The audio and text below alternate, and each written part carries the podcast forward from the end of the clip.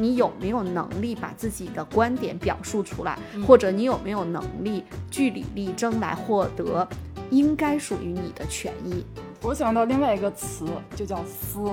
开撕啊！我经常跟他们开玩笑说，你很 nice，但是你不耐撕。赵部长，我觉得您这个做法特别不妥。我们之前只要跟人力去要，人力就会给。您这个人力上任之后，怎么这个要就给不了了呢？然后就啪把电话挂了。我记得依然老师之前会说过一个，就是有些冲突实际上是让人越走越远，但是其实大部分的冲突之后会让两个人的关系越来越好。不管你的职位，不管你是一个总监还是一个经理，还就是一个普通的员工，其实有时候我们去坚持一些东西，是我们认为对的东西，其实他可能是要用时间去证明的。就他会用这一套逻辑去套别人的时候，我就会经常会去抨击他们。我说时代变了，人变了。我说如果有一些小伙伴，就是你可能葫芦不过去，是因为就他的底层不存在着息事宁人。如果要是真的不合适，那我可能再离开，而不是每一次都这样的说，哎，大不了我换一个地方。因为当我说我大不了换一个地方的时候，你知道我内心里还有一个什么期待？另外那个地方更好。嗯对，但事实上有可能不是。欢迎大家收听《十人十集》，我是舒阳，我是赵楠，我是薛逸然。世界上没有完全相同的两片叶子，也没有完全相同的两个人。看到差别，才能互相理解；关照他人，才能认识自己。呃，有位听友不久前跟我们说，自己最近跟人公然闹了矛盾，但发现自己就是吵不了架。他说，他的和谐才干并不靠前，也知道有的时候吵架是一种表明姿态、达成目标的方法，但自己好像就是没有能力去吵架。那吵架是一种天赋吗？为什么有的人很会吵架，有的人不会吵架？吵架可以学嘛？今天我们就坐下来好好聊一聊这个话题。嗯，这个话题很有趣儿，听友们可以猜一猜，我跟楠姐谁更擅长吵架呀？此处应该停顿几秒，然后我们让舒阳小姐姐说一说。嗯，我之前是会觉得叶然老师可能更会吵，但是今天来的路上，楠姐跟我说。她小时候，他妈训练过她吵架。对，其实我后来发现，我吵架不太行的原因是我的情绪的稳定性很差，就我容易急。嗯，但但是容易急不就容易吵架吗？就说那个启动会比较容易。我可能容易起急，但是在吵架会吵和爱吵，爱吵不是代表你有多热爱，爱吵其实是说你。搂不住，然后你情绪上来了，嗯，但是会不会吵，其实是说那个在那个状态中你擅长不擅长？嗯，我觉得我并不太擅长，嗯啊，是因为我情绪稳定性不太好。嗯，那就是爱吵这个层面的话，叶然老师，你觉得你还是爱吵的，但是你只是不会吵，因为你老输，你怎么可能爱吵呢？对呀，所以其实这个事情很有意思，就是你的情绪可能就是会起来了，但是实际上你并不想，或者说你。并不擅长这件事情，其实是回避的。嗯，很多时候我可能是会用冷暴力，打着引号的冷暴力啊，就是这个事情，比如说我要是跟陌生人，哎，大不了我不要了，我可能很生气，我说，哎呀，那算了，就这样吧。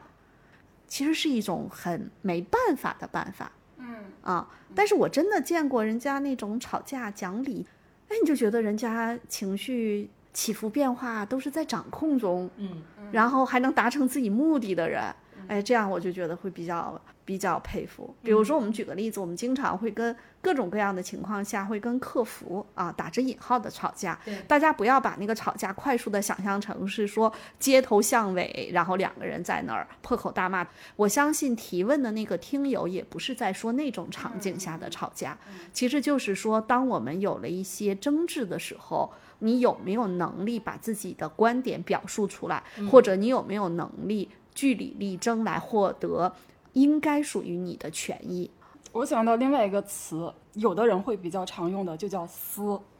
开撕啊！我经常跟他们开玩笑说，你很 nice，但是你不耐撕。是的，是的。我以前会听到有些同事，就这些同事通常都是那种商务岗的吧，啊，他们会有句顺口也比较顺口溜吧，就经常会挂在嘴边，我们去撕一下。嗯，就我们其实去跟客户撕一下。其实是争论，嗯啊，嗯，所以我们把这个吵架，其实在职场中其实是争论，而真正我们所说的那种吵架。啊、不在我们今天的讨论范畴里面。我估计可能有些人也擅长，但是大多数，我想，尤其是我们的听友们的年龄都比较年轻，可能更多的还是这种，就是在争论场景下，有很多小伙伴不知道该怎么去应对。嗯其实我是觉得那个是用吵架作为一个显性的方式，但是他目标还是要解决一些问题。是我们说会吵架，那肯定是还是要解决问题的嘛。对但虽然我觉得有的时候纯宣泄也是 OK 的，这也是你的权利嘛。如果你真的想宣泄的话，你可以宣泄。其实这里头会分为不同的场景吧。我觉得工作中和生活中其实都会遇到叫蛮不讲理的人或或者事儿。嗯，就是我当然我老说事儿后面都站着人哈，就有一些事情你真的遇到蛮不讲理，或者是你认为他蛮不讲理，因为人都有立场嘛。啊，你认为对方蛮不讲理，对方有可能还认为你蛮不讲理。嗯，但是呃，如果我们遇到，比如说最近我们经常是呃天天要测核酸，那只要在中国只要排队啊，大概率这一上午一定会有几次吵架。啊，就是因为总会有人插队嘛，嗯啊，有一些人可能看到有人插队的时候，就是哎眼不见心不烦，就假装没看见。但是有些人可能就会觉得这种事情他没有办法容忍，他可能就会发起这样的争执。嗯，然后还有一种其实就是很亲密的关系，嗯，很亲近的关系，家人也好啊，或者是朋友之间，会有一些我们说叫争执或者叫争吵啊。这种情况下，其实两方可能有的时候我认为是有一些误解啊，也会有，啊，但我这方面特别不好。我但凡情绪起来的时候，我不太愿意表达，所以它就会出现有可能我没有，就是你看到的是没有争吵的场景，但是有些问题其实它不解决，其实也不是一件好事儿。啊，包括我最近有一些事情，我现在开始就是，我觉得可能要去面对，它并不一定以吵架的方式，嗯，但是是要情绪也好，观点也好，你的立场也好，其实是需要表达的，嗯啊，别看我和谐排在后面，但我其实是遇到，尤其是一些事情的话，我其实是会退的。正好就也讲到这个朋友或家人之间的吵架，就分享一个，就我们一位听友说他最近一次是跟朋友吵架，他说他的朋友呢其实是本来他们约好呢几点去打球，但是那个朋友临时就有事情，但是球呢又在他那个朋友那里，结果就是大家都在等他一个人，然后他可能就当时就火呢，就说教训他的那个朋友，就说你有事情也也应该提前告诉我们，然后也不能让我们干等你，你的事情重要，难道我们的时间不重要吗？就用他的话说，其实就是单方面的吵了一下。然后我会觉得，其实这种吵架也是，也是应该的，或者说有必要的，因为在这种朋友关系中，呃，我觉得确实有的人可能更加自我一些，就不太会顾及别人的感受。那如果你不说出来的话，那对方可能就意识不到。嗯嗯，对，哎，其实是这样的。嗯，如果我身边有这样的朋友，我可能就，我还我就我其实在这个关系中是喜欢妥协的，我可能就慢慢远离了。嗯嗯，所以这个就是，就当然，因为我自己在选朋友的时候，其实我挺挑剔的啊。嗯，我会我会去选一些，就是大家是基本上，我觉得要说到说做到，这是一个最基本的嘛，就靠谱嘛。嗯啊。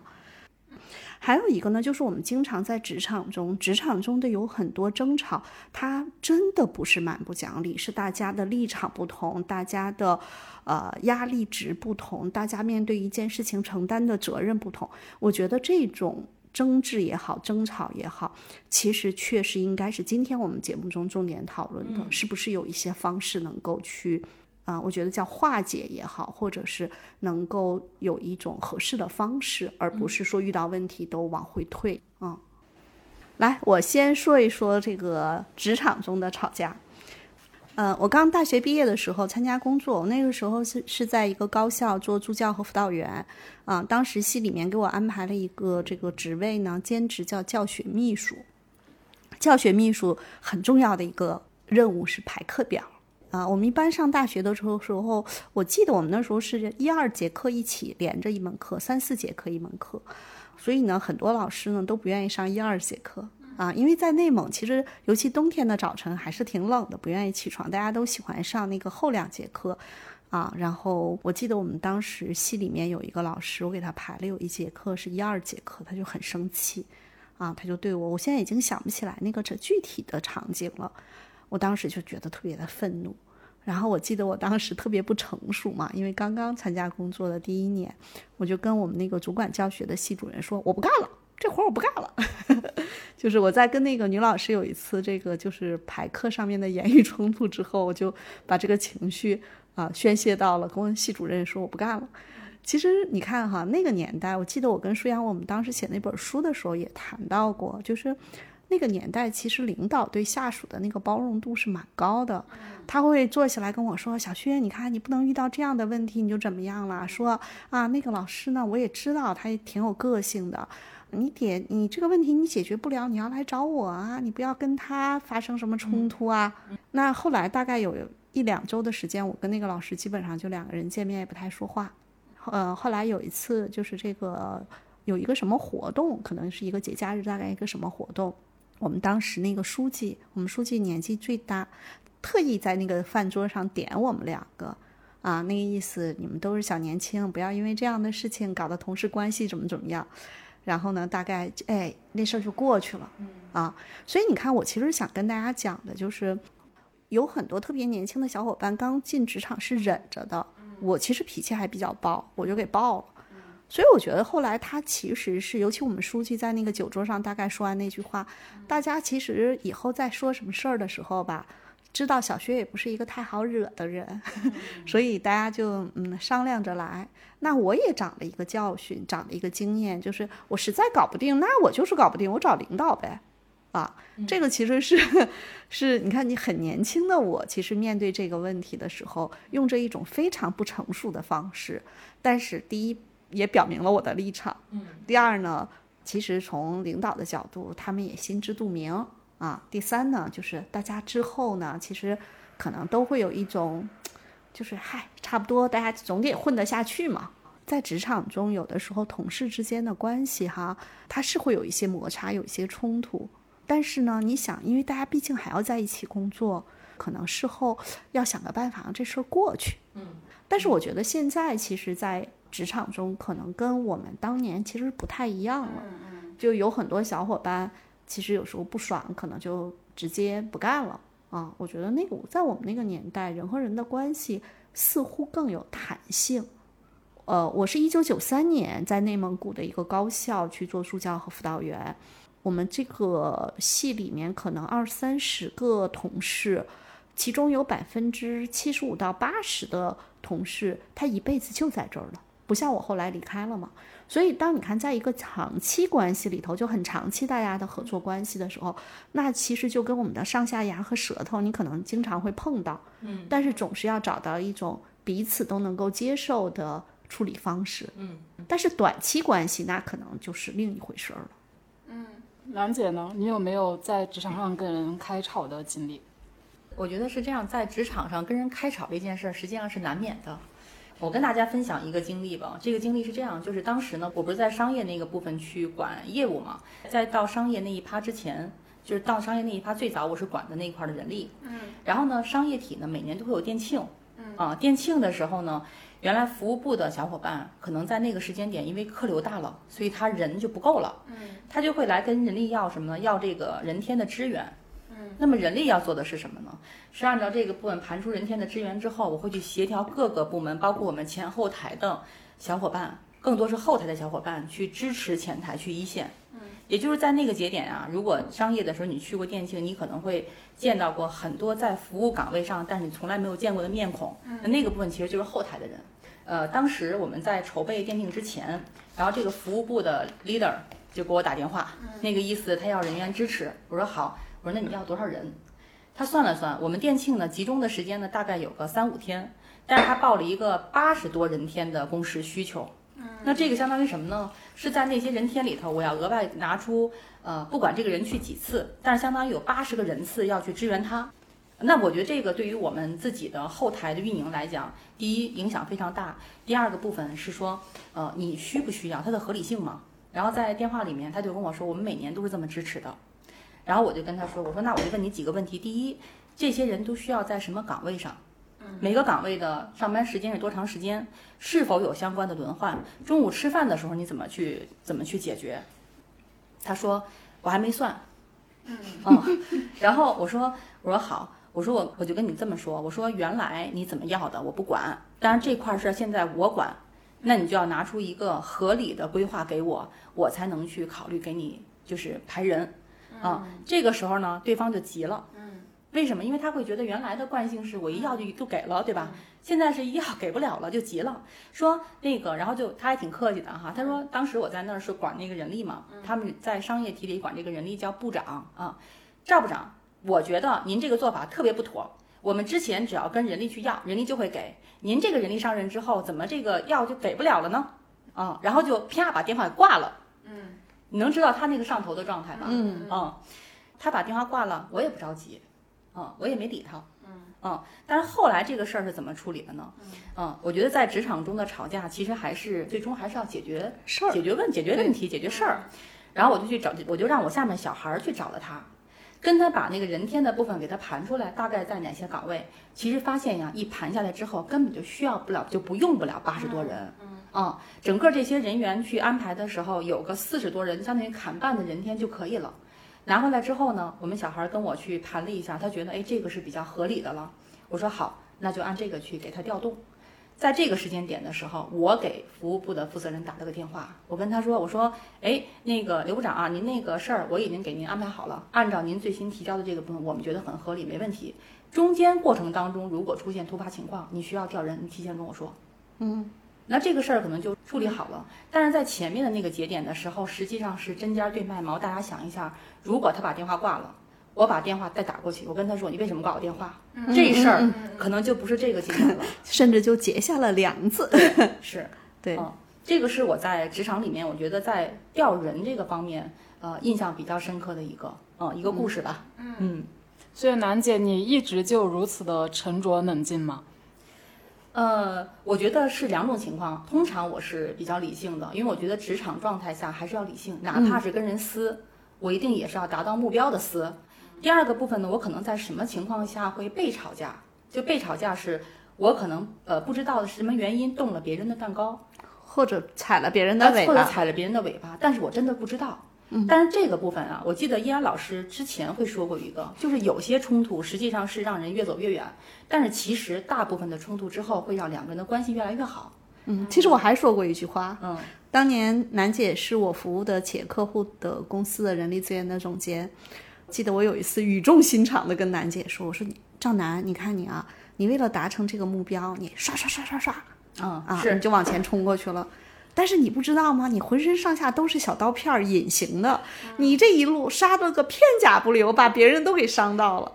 我说这个事情可能在下一次合作的时候，别人可能跟你合作的时候，他就会往后躲嘛。啊，其实这个点呢，我刚才在讲，就是南界是一个目标导向非常强的，而且他是说这个任务很明确的时候，他是会想尽各种办法去完成这个任务。因此在职场中呢，啊，有一些冲突可能他都没有呈现出来。就你知道人和人这个关系特别有意思，我们老说哈，就是有一些人总是捡那个软柿子捏，就像楠姐这样的人，其实，在职场中，其实他是挺占便宜的，嗯，就是他都感觉不到自己身上的刀片。不是因为他其实你说的太对了，我确实没觉得我身上有刀片。对，而且他能量特别强。你知道这种能量特别强的人，你可以想象一下，就是我们现在比如说有一个水管，这个水管的那个水流量特别大的时候，哗一下就冲过去了，就其他人没反应，他就跟着走了。所以一般像楠姐出现在职场中，说句不太好听的话，只有特别高职位的人。可能能欺负到他，其实都欺负不到。我们打着引号，没有说谁要欺负谁，就是说这种概率其实是少的。但是有一些小伙伴，我们说这句话可能稍微有一点会引发大家的这个反感。就有些人长的那个脸，其实就有一点特别容易像被欺负的，在职场中，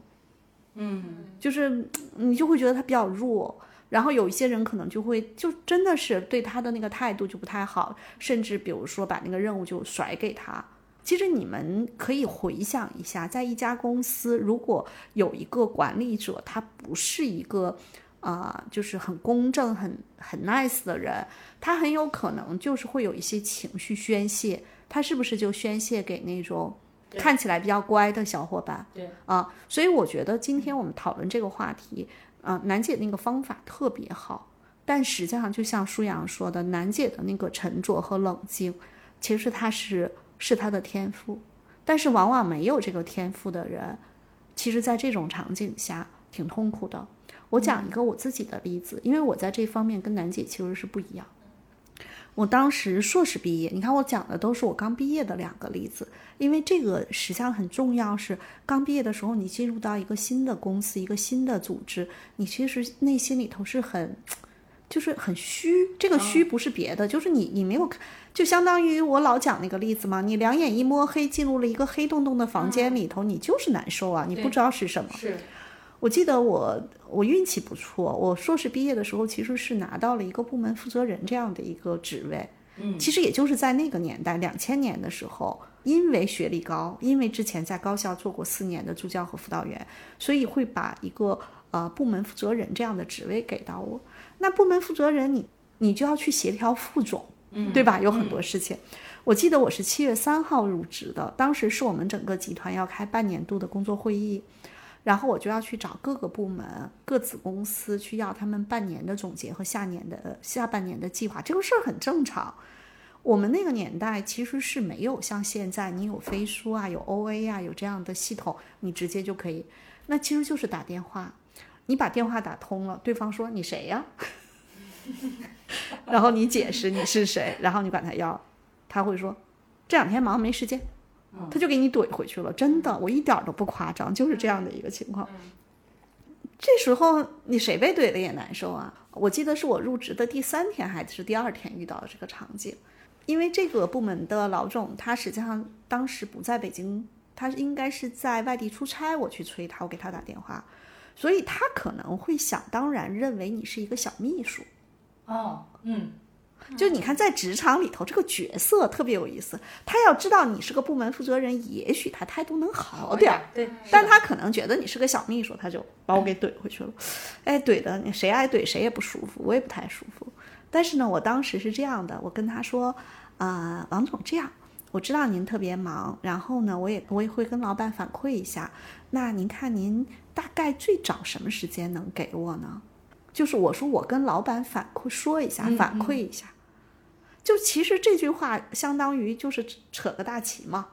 就当你用这种，就对方是怼你，但你没有没有被他怼怼趴下的时候，你可能用这种方式去跟他，嗯，大概说了一下，他那头也会觉得这事儿又不是你要干的，肯定是老板让你打这个电话。他说：“那好吧，那我看看明明天不行，后天吧。”我说：“行，那后天，那我就先那个怎么怎么样跟他说了一下。”后来等他回到公司出差回来，回到公司的时候，我们开例会，我就跟他讲，我说那天是我给你打的电话啊，大概什么什么样。他说啊、我知道，我知道。你看，其实这个态度就有一些变化。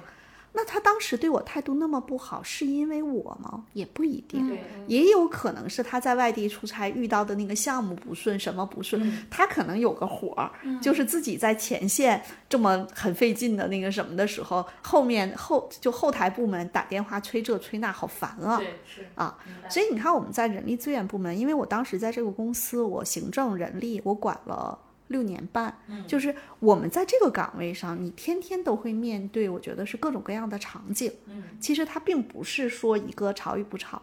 那我其实还遇到的是更难让你难受的，就这个人他可能是直接怼你，还有人阴阳怪气呢。嗯啊，这种场景，你说你跟他吵，那就显得你很没水平。嗯，所以遇到阴阳怪气的时候，那我们最好的方式，如果我当年认识舒阳小姐姐，我就应该学会了那句话，就是你说的对。哎，我现在就觉得这句话特别好，就遇到阴阳怪气的，你说嗯，你说的对。当然，我在看托普花老师那本《沟通的方法》，还有一个点说，嗯，是个思路。嗯，有启发。就你说的对，你还赞，你还相当于赞同他了。他说，嗯，是个思路。哎，这思路对与错，哎，哎，你看，其实有的时候就是在这种你让你特别不爽的场景里面，你是不是能把这个科儿就是你就是至少是你能够接得住，啊，其实这也是需要一些一些训练的，嗯。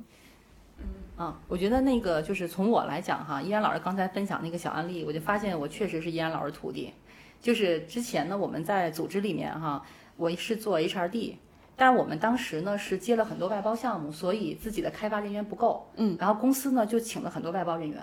但是前期这外包人员呢并没有经过我，是一个 VP 主导去请的。那么在这个过程当中呢，就会发现什么？两三个月过去了，大把大把的钱付给外包公司，但是项目没有进展。然后我当时，依然老师应该还记得，当时就接了一个新任务是什么？帮他们去梳理项目流程，对对对，项目管理流程。然后梳理完项目流程之后，我们不是把那个流程上了 OA，以后所有的费用审批都要经过 OA 走。这个是谁给的任务呢？是我们我们大老板，嗯，大老板特意跟我叫过去说这事儿你得管了，然后我就开始介入管。那大家知道之前付款是很容易的，对吧？对对对。啊，到这次之后就不容易了。那个钱到这个这个审批流程来到我这儿，我就需要对方就是我们的用人部门去提供什么？提供你们的阶段性的成果。对，他就没有。后来 VP 就给我交过去了，交过去之后我印象特别深刻，在 VP 的办公室，VP 说：“哎，那个赵楠，我们自己内部的这个项目审核，为什么要耽误外部付款？”我说不耽误外部付款啊，只要我们自己项目审核的是按照我们当时项目进度完成的，我们到那个节点就跟外部付款没有问题啊。外部您该怎么付怎么付，对吧？然后呢，VP 呢听完了之后，VP 就说，之前付款不是这样的流程。我说对不起，这件事儿呢是老板说让我来管的，嗯。然后 VP 就说了一句话，他说你管的太多了，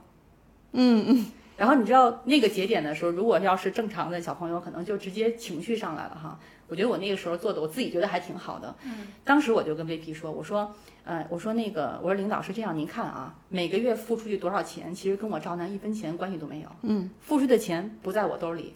但是老板现在把这件事情让我管，除非老板说了，赵楠你别管了，您可以跟老板去说，老板说赵楠你别管了，你就别管了。嗯，然后呢，我就，然后我就出去了。我说您看看那个，我还是要这个项目进度的啊，我就出去了。出去之后呢，我不知道后面发生了什么事情。就有一次又碰到这个 VP，然后 VP 特意提了这件事情之后，他就跟我说说，哎，我觉得你管的挺对的。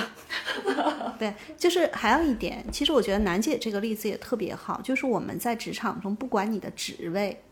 不管你啊是一个总监还是一个经理，还就是一个普通的员工，其实有时候我们去坚持一些东西，是我们认为对的东西，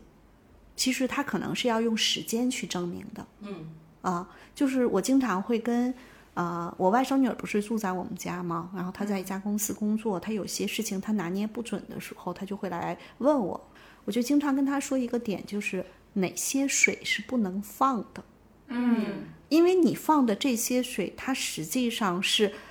它实际上是你的个人的准则。对，所以有时候呢，啊，我就说有一些我们不要害怕这种职场的冲突。当就像刚才赵楠讲的这个例子，当他把这件事情很清楚的说清楚之后，他其实表明的是他的一个做人做事儿的一个态度，一个价值观。你想他在你们公司做到 VP，他可能当时也是因为项目很急，求着人家外包公司干，然后人家不付钱的话，就我们不付这部分款项的时候，外包公司可能又这呀那呀，他有他的压力。但是实际上，他在你们公司做 VP，他一定也是要对这个项目和对这些任务负责的。对，嗯。所以，当其实我们把这个事情捋顺之后，最终实际上是对他来说是是一件好事儿。嗯。嗯，我的感想是，就刚才楠姐还原那段对话，就我觉得楠姐不会掉人家坑里。如果换成我的话，我很可能，我很可能会掉他那个坑里。就可能我首先就说，哎，为什么我们这个系统让你们那个耽误了你们付款？然后他就说，为什么？为什么？然后，我就同意了。哎，对，这个这个其实特别有意思，就是我忘了，我前两天是看。刘润老师写的一篇文章，还是啊，是刘润老师那本书《底层逻辑》他说的一个，他说如果我们就是比如说啊，ACC 同学，嗯，ACC 同学变了，变得特别不负责任，假设啊，这是一句话，这有可能是一个人捏造的事实，但是只要他这么说，很多人都认为是个事实。他说，哎，你们觉得为什么 ACC 同学现在变得这么不负责任啊？你说为什么呀？你看，他用你们觉得为什么，就好像去挖那个原因，但是 ACC 同学就被他扣上了一个帽子，他不负责任。嗯。因为我们又回到了这个叫吵架啊，就是吵架有的时候特别容易被别人带节奏，嗯，就是会吵架的人，其实他们都特别擅长带节奏，但是不会吵架的人，有的时候其实是你会被那个会吵架的人带节奏给带进带坑里。我觉得舒阳补的这个点特别好对，我分享 我的也是比较早年职场的一次，我觉得很激烈的一次吵架。其实我想了一下，我吵架基本上都是跟领导吵。当时我是在一家媒体，然后我们那个呃部门主任就相当于是我的小 leader，我对他意见特别大，当时是到了一个忍无可忍的程度呢。就肯定是有一个导火索的，可能是那天又因为一一个什么事情就是意见不合，然后当时我是，但因为因为我们记者很多时候是在家办公的嘛，呃，我们当时也是在家办公，然后我就说，我去办公室跟你说，然后我就做呢两件事。首先，我把之前我们，呃，因为其实我跟他的矛盾主要是我认为他在修改我的稿件的时候会犯一些，就有的还不只是错误，有的是是一些原则性的。就已经触犯了一些原则性的，就是你作为一个新闻媒体的一些标准了。嗯，我就把那些证据都搜集了起来，找了一家打印店，把它都打了出来，然后打出来还挺厚的，然后我就跑到办公室里，啊当时办公室里肯定还是有人的，就是有的有的记者是在家办公嘛，有的还是在办公室的，然后我就。我就一个一个就是就把那个 A A 四纸拍到他的桌子上，就一个一个跟他说，感觉是我感觉是日常感的小材料。对，然后说完之后，因为他也没有什么反应，因为我觉得他也是那种，就他绝对不是南极那种人，他可能已经被我给吓就吓坏了。嗯嗯，对，然后他他只是说了一句，就是我不想跟你吵，然后我吵完了我也走了。但是显然这个事情闹大了嘛，就大领导也知道，然后 HR 也知道了。反正后来的处理就是 HR 找我谈的话，然后大领导也找我谈的话。嗯，然后我当时其实是已经抱着我要离职的那个心理准备呢，就我觉得我就是离职，我要我要把这口气给发泄出来。嗯，但是呢，但其实后来大领导跟我的谈话其实还是一种拉拢的态度，就是说你不要跟他一般计较。但我后来就是想，为什么大领导当时是那种态度？我觉得是，其实也跟就不希望我把这个事情闹大有关系。因为其实那个事情如果闹大的话，其实是对那家媒体是名誉是有损害的，啊、所以其实他们当时对我是一种安抚的态度。但尽管是一种安抚的态度，我也会觉得他们那个安抚的态度特别的不专业，嗯、就他们还他们还是给我一种，呃，你这些其实都是一些小事情，就你不要跟你那个领导吵呢，就是给我一种这种哎感觉。我在这儿要插一句哈，嗯啊，舒阳，我想问一下你的那个，就是所涉及到的其他的三个当事人，一个是你的那个主任小 leader，嗯，一个是大 leader，还有你的 HR，、他们的你现在想一下他们的年龄段，大概是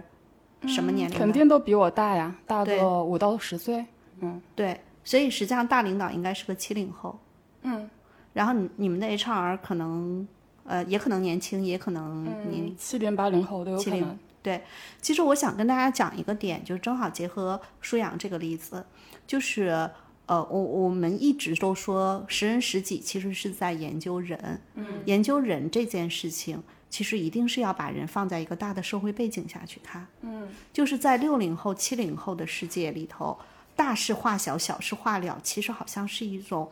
啊、人际交往或者社会合作的一种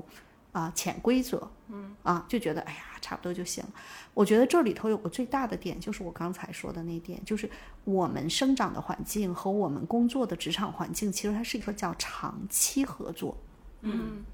所以它基本上是相当于葫芦葫芦能葫芦过去就算了，嗯啊。但实际上，包括现在的更越来越多的年轻人进入到职场之后，我会发现这种方式其实是有问题的。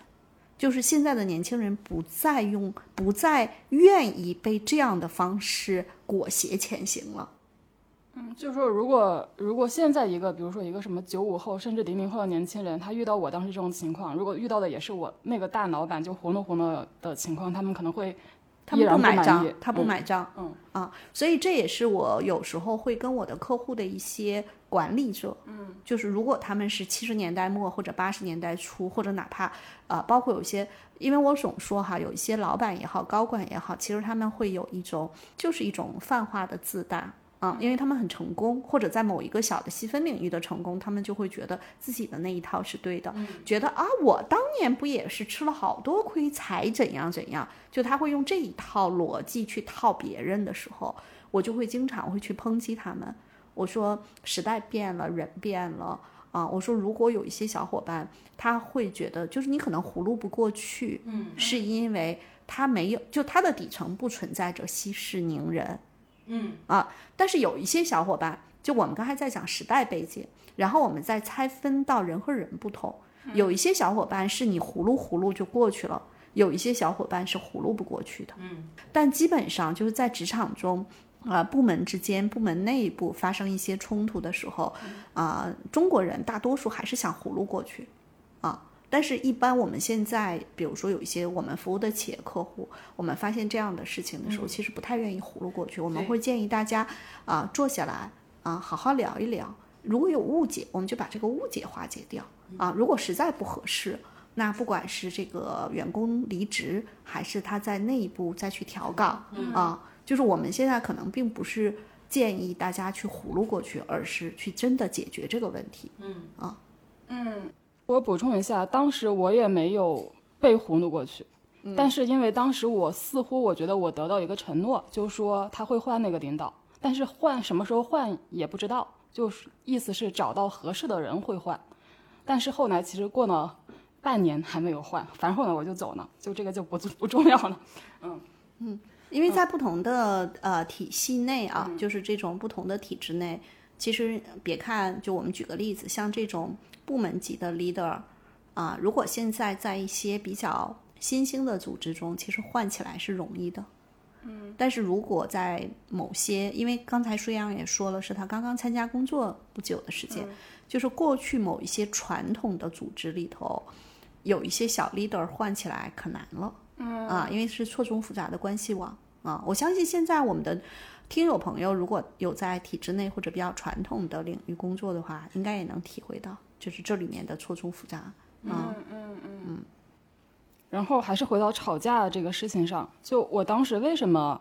会去吵，是因为首先刚才我说的，我就我有一种就是我即便离开这家公司，我觉得也无所谓啊。嗯，就首先我好像是有这个底气的，然后其次我觉得这个事情真的就应该吵出来，就不能就默默的忍了，甚至其实，呃，我可能还有一种处理方式，就我不去吵，我直接跟。大领导去说，或者去他办公室里说，这也是一种方式。但我觉得那种方式可能真的就是，就就跟他说了也没用。嗯嗯，其实有你看不同的小伙伴面对舒养类似的情境，他可能是三种方式。有一种方式说我不跟你们玩了，我就、我就直接辞职了，这是一种方。第二种呢，可能是啊、我去跟跟更大的 leader 去反馈。第三种其实说刚才舒阳说说吵出来，其实呃有一些小伙伴他会去选择离开。因为他就会觉得说我不想玩了啊，这是一种，但是那种去跟大 leader 去沟通的时候啊、那其实也要看人，有一些公司的比较好的呃 leader，他会知道说哦，原来这个问题是这样，那我可能会去换一换，甚至我可能拆分一下部门，调整一下工作安排，嗯啊，当然也看他是什么样的组织。呃这个大 leader 他在这个调架构方面，因为我们做管理咨询，我们会非常清楚，有些公司调组织架构分分钟，有些公司调组织架构上这会那会还挺复杂的。但我刚才其实，在舒阳在讲的时候，我特别想跟一些小伙伴说，啊、我个人是属于那种，哎，大不了我就拍屁股走人，我不玩了。其实这并不是一个最好的解决问题的方式。嗯我讲一讲为什么，不代表说我们要去吵架。就是当我们在各种场景下都很难去主张自己的权益，或者我把我的观点表达出来，我更多的是说，哎，这处不行，我再换一个地方。那你发现可能很多地方都有问题。有时候去直面那个冲突，去解决一些难题，如果它里面有误解，有一些其他的因素，那我们也把它挑开了。啊，如果要是真的不合适啊，那我可能再离开，而不是每一次都这样的说，哎，大不了换一个地方。因为当我说我大不了换一个地方的时候，你知道我内心里还有一个什么期待？另外那个地方更好，对对，但事实上有可能不是，那我心里会越来越难受。所以这是我们说的，有些小伙伴在职场中他不善吵架，啊、其实并不是说鼓励大家去吵架，而是遇到这个问题采用的是回避的方式，有时候也不一定对哦，啊，因为我自己有的时候是采用的这种回避的方式啊，我是喜欢回避的，在有些事儿上。哎，我觉得那个依安老师刚才说的，就是呃，在职场中采用回避的方式，呃，不好的这个部分，我想跟大家说的是，有的时候呀，你可能跟别的小伙伴的沟通，或者是比如像我们在组织里面做到管理层的这个部分，其实是让更多人通过，比如说你亮出你的主张，嗯，是更多的能够了解你的，然后同时呢，大家也会知道遇到类似的情况应该怎么跟你去沟通。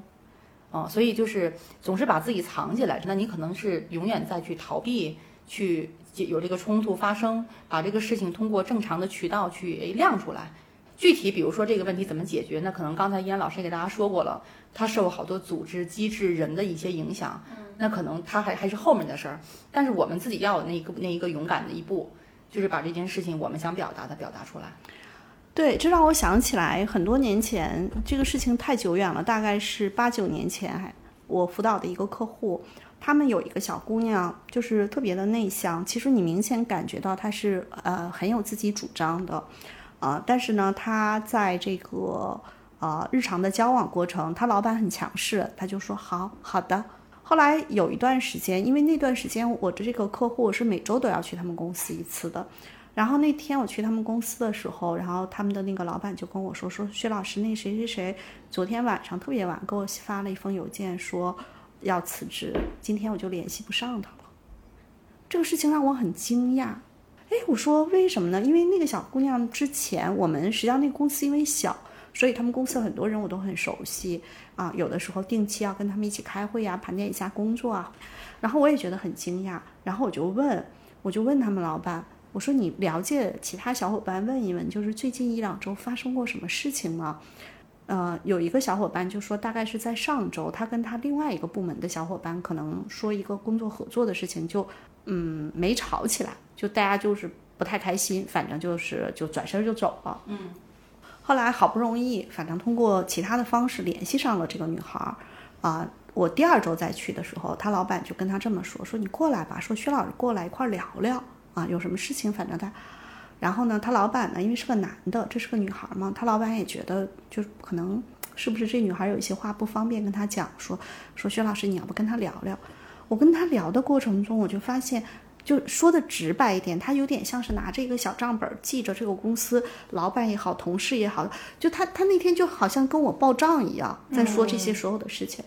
然后我就跟他讲，我说这些问题，你看是从你的视角收集的信息。我说实际上这些问题可能在任何公司中都或多或少会有。我说为什么没有想过，比如说不管是跟我也好，跟老板也好，跟其他部门的小伙伴，就有些问题要把它放到桌面上，大家去解决。因为他就会觉得特别委屈的一点就是很多特别难的事情，他去找人配合，人都不配合，然后就好像所有的麻烦事儿都都都就都拽他这儿，啊，他就特别的生气。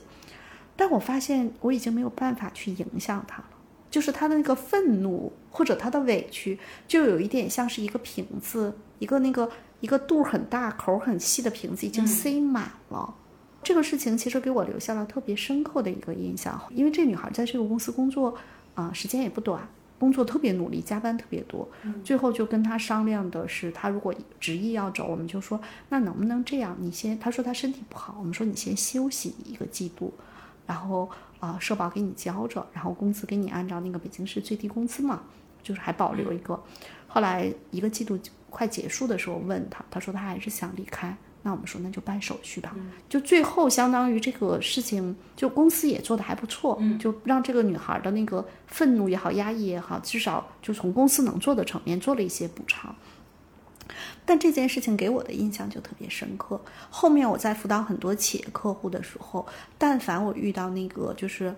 特别不爱说话，嗯，然后你明显感觉到他有不满情绪的小伙伴，我都会提醒我客户的管理者或者老板要去关注他的情绪。还是我刚才讲的那个特别形象的例子，就好像哎，大家都知道有有一款酸梅汤，不就是那个肚很大，瓶子不大，口很小，就是呃情绪这个东西，有的时候它不能去淤积，淤积到一定阶段，其实会出现的那个爆炸性就会更大一些、啊。因为现在职场都很卷，大家压力也都很大。作为管理者也好，或者是我觉得作为当事人的小伙伴也好，就我们自己要能够觉察到这个状态，要去处理这些问题。嗯嗯所以不要惧怕冲突，你把冲突理解成是谈判，嗯，会不会更好？嗯嗯，我觉得我可能还是属于那种，就当我真的发起一个冲突的时候，就表明面上的冲突的时候，我真的基本上都是做好离开的准备呢，我才有这种勇气发起这个冲突。就纯粹的，我觉得我只是想用冲突解决问题，就好像我还没有这种能力。但是我我发现，就即便是你这种心态，你去发起冲突，还是会有收获的。我后来又跟一个领导又又起了冲突，当时也是我准备离职呢，然后但我们冲突是在微信上，就没有当面。然后就是我就把我觉得就是比如过去一两个月，我觉得工作上一些我不舒服或不合理的地方说了嘛。然后呢，当我说了之后，反倒是那个领导他给了我一些就我觉得有增量信息的反馈。嗯嗯，就我更理解他为什么需要那样嗯，虽然还是没有改变我要走的这个这个这个事情，但我觉得好像我我更懂得更多了一些。嗯嗯嗯。哎，但是舒阳，我追问一下，如果你假设做出一些改变，就是你们在过程中多一些交流，就像我说的，用谈判的方式去处理当时这个过程中出现的各种各样的情况，那会不会结果会不太一样呢？我觉得有可能吧，但是就当时那个具体情况，当时那个工作我确实是不想干了，嗯，就都但但我觉得就是这种可能性肯定是有的，嗯嗯嗯，对，所以你看，我们其实刚才追问一下舒阳，其实就是这样的一个点，就是如果这个事情或者这个平台、这个公司或者这份工作我不想干了、啊，我觉得那它是一回事儿啊。还有一个点呢，就是我讲一个例子哈，这是来找我咨询的一个学员，我应该之前讲过他的例子，他当时呢是他的呃领导其实是有一点那种。啊、特别擅长说啊，那这些事情你们每个人都要承担起来，你们都要负责任，你们要去跟各个部门去沟通，就是属于那种特别甩锅的人，嗯啊，就是就是不太不太不太承担责任的一个 leader。然后这个小姐姐就是一个特别 nice 的，他们其实做这种 PMO，包括项目管理，其实就要跟各个相关部门去沟通和协调。然后这个小姐姐当时就有一个事情，她跟这个协作部门去协调的时候，压力就特别大。然后她就跟她的 leader 反馈，她的 leader 就大概还是这套嗑，说啊，你要自己独立去承担这个责任，你要去跟他们沟通。然后这个小姐姐就感受特别痛苦，后来她就实在没办法，她就离开了。然后她甚至会在离开前觉得她那个就跨部门沟通的那个那个同事应该已经很烦她了。嗯。结果她后来办完了离职，就她在办离职手续的时候，那个跨部门的那个同事是个男生，就问她说：“你为什么要走？”后来他来找我做咨询的时候，他说我没有想到我那个跨部门去协调的那个那个部门的小哥哥，对于我走其实是好像特别遗憾。他说我当时跟他配合的时候，我觉得他特别烦我。嗯，后来我跟他说，我说也许他不是烦你，他只是在他那个职位上，他要据理力争一些事情。我是会跟这个小姐姐说，如果你当时觉得这份工作打死你也不想干了，嗯，你就可以离开。但是你如果觉得这份工作其实你还挺感兴趣的，只是你觉得压力好大，嗯，其实可能不是去回避这个问题。吵架其实是我们经常一个口头的表达，其实有的时候去争论、去谈判，其实这里头还有一个点比较有意思，就我见过一个沟通特别牛的一个女的 leader，她是脾气比较暴躁的，她有的时候跟人就急了，我看她有时候我就说你悠着点儿。他就夸夸夸夸夸就跟人说，然后过一会儿，你发现她跟那个刚吵完架打着引号吵完架的那个人，又就是欢声笑语了。嗯嗯啊，我觉得这也是个本事。嗯嗯啊，但也不是每个人都能学会。我当时因为我去他公司找他，然后他正好是我们谈一个合作的事儿，他跟另一个部门讨论，我当时看着我都觉得有点惊呆了，我就觉得这是开撕，而且撕的好像没有回头箭啊，就是开弓没有回头箭啊。嗯。但是你发现人家最后话锋一转，大家谈笑风生。嗯。然后我就觉得，哦，他只是用相对比较激烈的情绪表达了他的立场。但是实际上，后面这件事情还是需需要双方有一些妥协和让步的时候，他也妥协也让步了，嗯，并且也解决事儿了，嗯，在我看来像吵架，呃，在人家看来，嗯，可能没事儿。哦，这里头我补一个生活中的例子啊，我在呃很多年前在高校做辅导员的时候，我们都住在那个呃集体宿舍，我有一个比我大两三岁的一个英语老师，我们关系特别好，所以我喊她姐。她当时跟她男朋友呢，因为我们都住集体宿舍，她男朋友老来我们那个集体宿舍找她。后来他俩结婚了啊，我们就自然而然叫他姐夫，其实关系都还不错。后来呢，他从那我来北京读研，他去啊另外一个地方读研，然后他就在那个地方工作了。啊，前几年大概是六七年前，啊，我们正好去那个城市啊出去玩儿，然后呢就一块儿吃饭。我发现他俩还吵架，就是当年。他俩就在我们那个宿舍就也会吵架，嗯，然后我发现他俩现在还吵架，但是一点都不影响感情。也许有些人的生活就是吵架是一个交流方式，只不过我们不适合的人听起来觉得人俩在吵架。我们其实是说擅长吵架啊，打着引号的吵架。我觉得有三个维度特别重要，第一叫心理素质，在这上面我会给自己打一个低分。嗯，楠姐应该是很高的。我我觉得可能也分也分场景。我觉得楠姐如果是在工作场景中会好一些，对，嗯，其他场景不一定，对，嗯嗯。然后这个心理素质最高的是我们家王艳雪，我发现就是她真的是叫不动怒，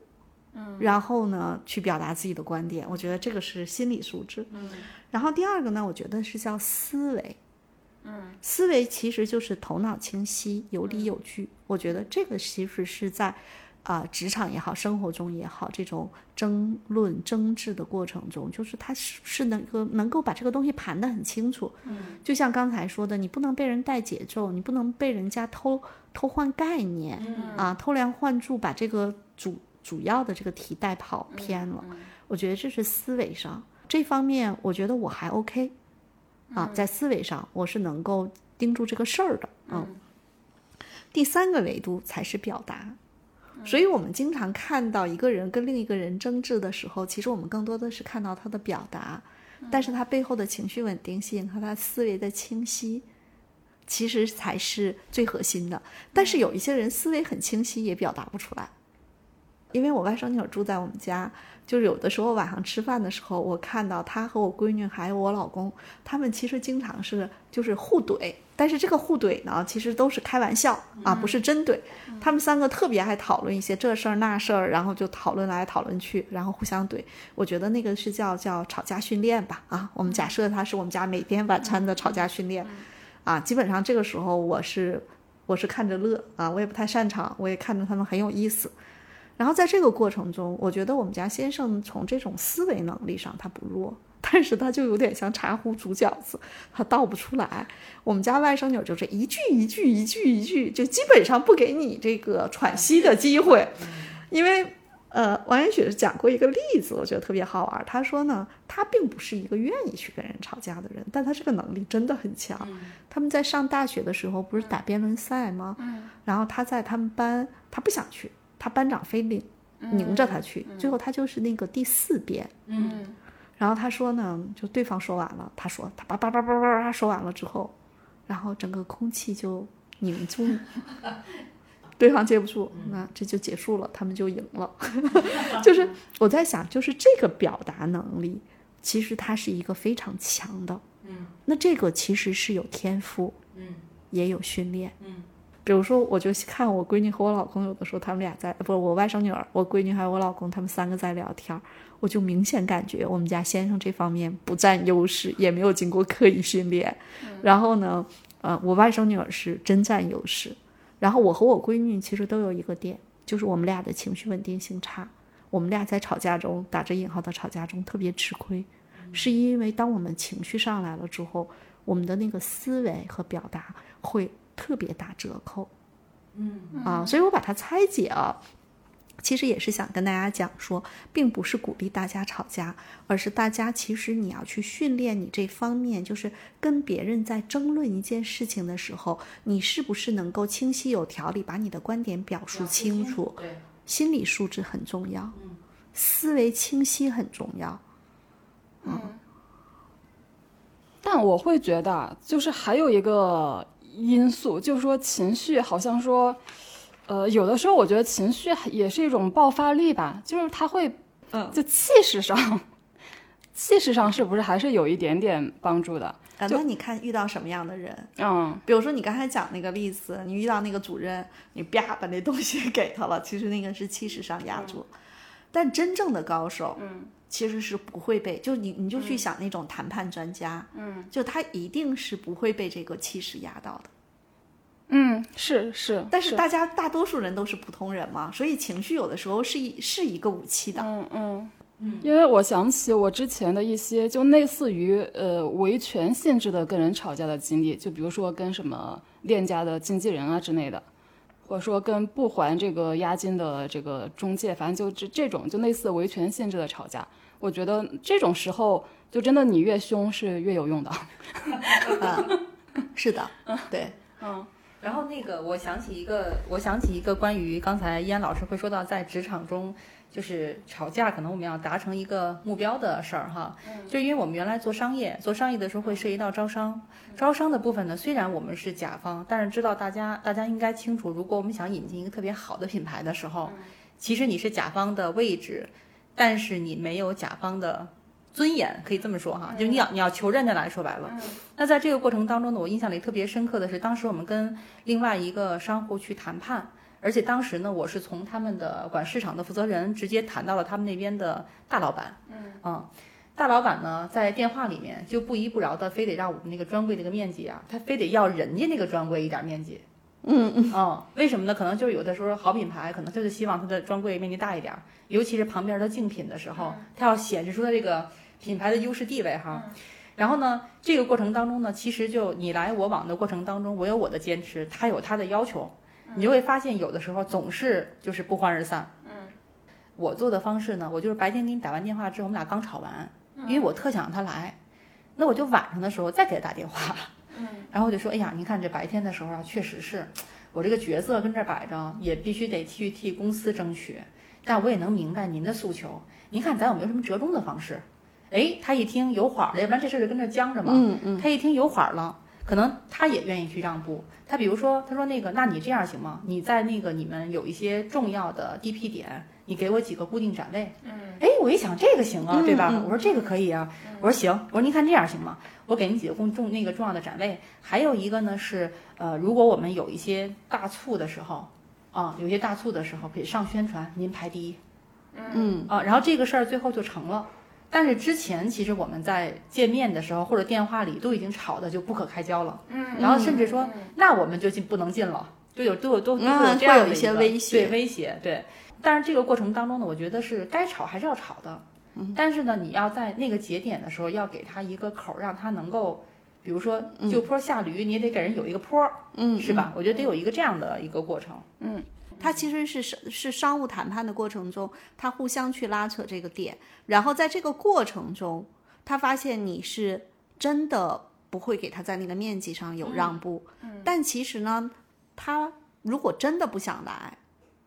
你也也没有了。对对对其实他也是想来，就是这个地方是双方都有意愿，但是在这个利益点上的拉扯，这个时候。他心里头啊，就是所有谈判高手，尤其商务谈判高手，他心里头其实是会有三根线的。第一个是他最愿意达成的目标，嗯第二根线呢是说这个是也还 OK，第三根线叫底线对，啊。那么一定是他从底线往上拱，嗯，从这个 OK 线再往上，他最愿意。但是如果双方能够达到一个在底线上面，在 OK 线附近浮浮动的时候，嗯。啊，基本上大家这个事情就会谈成了。但在这里头，我们一定要说一个最重要的问题，就是所有的吵架这里头一定它是有场景的。嗯，在工作中，其实它还会分为不同的场景。如果像刚才楠姐讲的是这种跟商户之间的商务谈判，其实这个事情是最好处理的。嗯，因为在某种意义上，你们双方都代表的是一个背后的一个利益集团嘛。那其实它不是咱们两个人之间的冲突，其实会好很多。在职场中还有一些冲突，小伙伴一定要把它掰开。你一定要想，我是 A B A 部门，你是 C 部门，我们在这个事情上大家在拉锯战。其实它不是咱俩之间的冲突。对，但是有时小伙伴他做不到课题分离的时候，他会觉得是老张对我。所以这时候我们就要像刚才楠姐讲的，她跟那个客服部的部长去沟通这个事情，就大家还是要去解决事儿，坐下来慢慢聊。嗯，但是有可能对方情绪很激动，那你要把他的情绪像中国的太极一样，把他的情绪能卸下来。对，嗯所以一般啊、熟悉我的朋友都知道，我谈事情的时候如果没有白板，我就一定要有纸和笔。嗯，是因为大家不要空中你聊你的，我聊我的，大家都在表达，最后情绪越来越上头，而是我们一起来纸和笔上画一画，看看这个事情一步一步怎么往前推进。嗯，第三种情况是最头疼的，就是小 A 看小 F 已经是一年了，都特别不爽。嗯，觉得小小 C 觉得小 F 天天在甩锅，这个里头已经不完全是事儿了，它是长期积累的情绪。嗯这种时候，那到真正吵的时候，基本上就是有一点是不可收拾了。对，但还有一种就是，如果今天你可能去跟一个人说事儿，他对你态度特别不好，然后你特别生气，你就怼了他，然后也有可能矛盾升级。那个其实是因为双方情绪都已经在一个崩的不舒服的状态。嗯，如果比如说有人怼你，我们说应该不应该回怼回去？我觉得要分情况，有些时候没必要回怼回去。比如说，可能已经晚上九点半了，然后呢，我可能跟一个技术部门的小哥哥说一个事儿，这小哥哥其实已经写代码写一天，甚至可能他他老婆可能最近身体还不太舒服，孩子可能又还在闹什么这个肠胃炎，举个例子。那你这时候到九点半，你跟人家说一个需求的时候，人家能态度好吗？是，但是当这个他态度不好的时候，你要有能力把他的情绪用太极的方式卸下来。嗯，你说，哎呦，张哥，不好意思，是今天太晚了。你说这个我有点着急。你说张哥，你先回去，你先回去。然后我我这个我把它整理清楚了，明天我发给你。这个时候是不要去争吵。嗯，但是你可能说这事儿又不是我的事儿，那个谁谁谁已经都改过八遍了，我跟他说了不让他改，他非要改嘛。你看，这个时候是你把情绪宣泄出去了，其实有可能大家都不欢而散。那我们回到人的这个不同的特点上，吵架这个 才干或者说能力跟哪些盖诺普的才干有关呢？就是首先我们说最不擅长吵架的吧，就是什么体谅呀、和谐呀，啊都不太适合吵架。嗯，然后呢，如果要是有取悦和沟通，他可能未必是吵架，但是他也能够占便宜。嗯，他可能是让你听着特别舒服的讲理，然后你可能被他带了节奏。然后呢，统帅才干在前的人特别容易吵架。嗯啊，竞争有时候统帅再加上竞争，嗯啊，然后呃，有一些人是就是会让别人特别想跟他吵架，不代表一定啊，但有一些就是什么专注、排难、分析靠前的人，特别容易让别人想跟他吵架，是因为排难在才干的人经常问说，比如说领导交给他一个事儿，他说为什么这事儿我干？或者是一个小伙伴找他，他说为什么你来找我这个？你为了什么你来问我？就我们知道反问句是最有杀伤力的，对吧？为什么也很有杀伤力？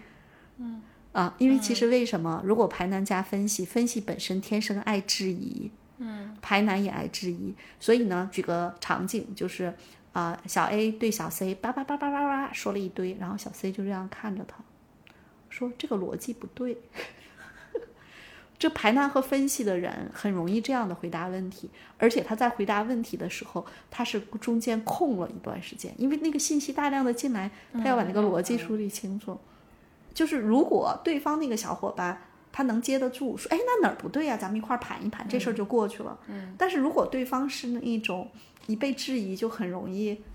或者是脆弱，或者是暴怒的人，其实就有可能产生争执。啊。所以啊，有一些小伙伴自己要有个觉察，如果你也是这一类人，你特别喜欢在别人那里类似于叫质疑或者泼冷水，嗯，你可能要学会一种沟通的方式，说，嗯，这事儿我想了一下，还真挺好的，不过有几个点我可能要再琢磨琢磨，啊，所以呢，其实啊。他们虽然不擅长吵架，他们也并没有想 发起吵架。嗯，他们容易被卷入吵架，对，会别就会会有可能啊。所以这个是呃要去考虑的啊。所以并不是盖洛普中哪些才干就一定爱吵架。我觉得